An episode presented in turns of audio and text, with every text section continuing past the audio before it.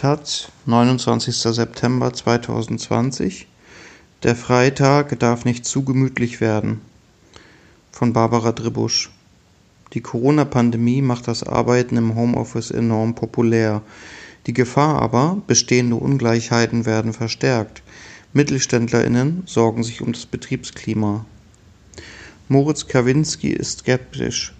Wenn sich die Mitarbeiter erst einmal daran gewöhnen, dass der Freitag ein gemütlicher Tag im Homeoffice ist, dann ist das für den Betrieb nicht gut, sagt der 60-jährige Bauunternehmer. Da kann dann auch was einreißen, das man schwer wieder zurückdrehen kann. Kawinski ist ein mittelständischer Unternehmer mit Sitz in Berlin. Sein Büro in der Hauptstadt beschäftigt 25 Leute. Er gilt als sozialer Firmenchef, stellt auch gerne ältere MitarbeiterInnen ein, auch solche nach längerer Arbeitslosigkeit. Aber ein Anspruch der MitarbeiterInnen auf Homeoffice, wie es Bundesarbeitsminister Hubertus Heil, SPD, per Gesetz festschreiben will, lehnt Kawinski ab. Der Arbeitgeber muss am Ende die volle Entscheidungsfreiheit behalten, sagt er. In seiner Firma sind die Erfahrungen mit Homeoffice, in dem ein Viertel des Büropersonals arbeitet, durchwachsen. Wir merken, dass es für Unfrieden innerhalb der Belegschaft sorgt, wenn manche der ständig anwesenden Mitarbeiter den Verdacht hegen, ein Kollege oder eine Kollegin macht es sich im Homeoffice zu bequem, sagt der Firmenchef. Weil das Thema so heikel ist, will Kawinski seinen richtigen Namen lieber nicht in der Zeitung lesen. Wie es weitergeht mit dem Homeoffice auch nach Corona, das beschäftigt derzeit Tausende von Unternehmen in Deutschland. Denn in der mobilen Arbeit lauern Konflikte, die nur jetzt, zu Corona-Zeiten, noch nicht überall offen ausgesprochen werden. Wir sind immer noch im Krisenmodus, betont Wolfram Trost, Sprecher bei Siemens in München. Zurzeit befinden sich etwa 130.000 der weltweit 385.000 MitarbeiterInnen im Homeoffice. Trost. Der Plan ist, den Mitarbeiterinnen und Mitarbeitern nach der Pandemie die Möglichkeit zu geben, zwei bis drei Tage in der Woche mobil zu arbeiten. Dabei muss man jeweils die gesetzlichen Bestimmungen in den Ländern beachten und die Details müssen mit den Arbeitnehmervertretern geklärt werden, so Trost. Doch der Weg zu einer neuen Betriebsvereinbarung ist schwer, denn viele Punkte sind zu klären. Wer sorgt für die ergonomische Ausstattung der MitarbeiterInnen zu Hause? Wer bestimmt, wann wer ins Homeoffice darf? Was ist mit dem Datenschutz? Das preiswerte Kantinenessen fällt zudem weg und es soll Beschäftigte geben, die sogar vorrechnen, dass ihre private Wasserrechnung steige, weil sie dank Homeoffice nur noch zu Hause auf die Toilette gehen. Es ist ein Minenfeld. Hagen-Reimer ist bei der IG Metall in München für Siemens zuständig. Homeoffice, sagt er, berührt zentrale Punkte der Mitbestimmung. Da befindet sich Siemens noch im Verhandlungsstadium für eine Betriebsvereinbarung nach Corona, sagt er. Ein Punkt ist die Frage, welche Kapazitäten man vorhält und wie man die Lage der Arbeitstage im Betrieb koordiniert. Wenn beispielsweise viele Arbeitnehmer vor allem am Montag und Freitag im Homeoffice arbeiten wollen, dann würden sich die Anwesenden im Betrieb auf die Tage von Dienstag bis Donnerstag konzentrieren. Diese Massierung wäre aber schwierig, man müsste schauen, wie man das regelt, schildert, schildert der Gewerkschafter. MitarbeiterInnen bevor, bevorzugen häufig die Tage an den Wochenrändern, um im Homeoffice zu arbeiten. Dies könnte den Verdacht nähren, dass manch einer die Tage in Heimarbeit als eine Art verlängertes Wochenende empfindet.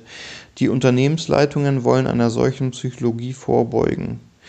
Die Arbeitsmodelle müssen sich an den Aufgaben orientieren. Das heißt auch, dass nicht zwingend an fixen Wochentagen mobil gearbeitet wird, sondern dann, wenn es den Arbeitserfordernissen am besten gerecht wird, sagt Siemens-Sprecher Trost. Für die Unternehmen könnte es sich rechnen, wenn die Belegschaften öfter zu Hause arbeiten und sich im Büro tageweise an den Schreibtischen abwechseln. Man braucht weniger Platz. Es gibt im Unternehmen Begehrlichkeiten, Büroflächen einzusparen, befürchtet der Gewerkschafter Reimer. Das darf aber nicht mit Nachteilen für die Arbeitnehmerinnen und Arbeitnehmer verbunden sein. Denn für die Beschäftigten ist keineswegs klar, dass die Arbeit zu Hause immer die bessere Lösung ist.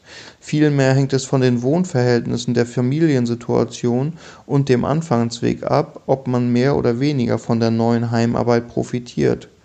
Homeoffice verstärkt Ungleichheiten. Mobil arbeiten ist schön, wenn ich ein Eigenheim mit Garten habe, sagt Timo Günther, Sprecher der IG Metall Bayern.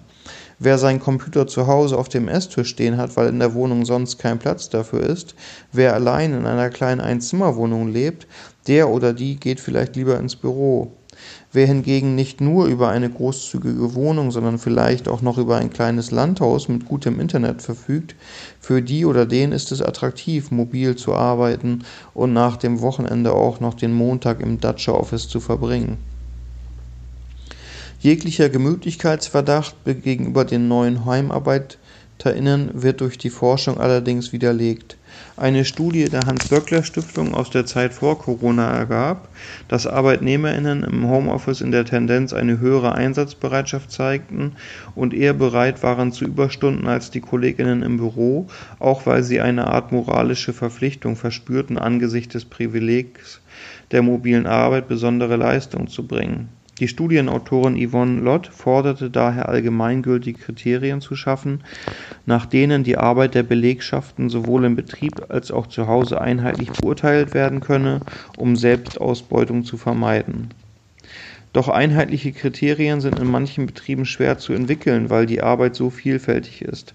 Kundenakquise, Kundenbetreuung, Bauvorhaben sind sehr unterschiedlich, sehr komplex, Projekte kann man kaum miteinander vergleichen, sagt Unternehmer Kawinski. Er möchte auf gar keinen Fall, dass MitarbeiterInnen denken könnten, er verdächtige sie im Homeoffice nicht engagiert genug zu arbeiten. Dann ist das Vertrauensverhältnis im Eimer, das hilft niemandem, sagt der Firmenchef. In einer Studie der Krankenkasse DAK erklärte mehr als die Hälfte der Beschäftigten zu Hause produktiver zu sein, vor allem weil der Zeitaufwand für den Weg zur Arbeit wegfalle. Eine Befragung im Auftrag des Softwaredienstleisters Asset wiederum ergab, dass nur 10 Prozent der befragten Unternehmensleistungen die Arbeit der Belegschaft im Homeoffice als produktiver empfanden. Entschuldigung, Unternehmensleitungen heißt es natürlich. Ich wiederhole den Satz, dass nur 10 Prozent der befragten Unternehmensleitungen die Arbeit der Belegschaft im Homeoffice als produktiver empfanden. Die Wohnsituation, der Anfahrtsweg, das Beziehungsnetz, die Art der Arbeitsaufgaben und nicht zuletzt die eigene Persönlichkeitsstruktur entscheiden mit, ob das Homeoffice zum Segen wird oder zum Fluch. Und eine Spaltung vertieft sich. Es gibt einen Gerechtigkeitsfaktor im Betrieb, sagt Siemens-Koordinator Reimer von der IG Metall. Die Arbeitnehmer und Arbeitnehmerinnen in der Produktion, die gar kein Homeoffice machen können, die fühlen sich benachteiligt. Da muss man versuchen, einen fairen Ausgleich zu finden.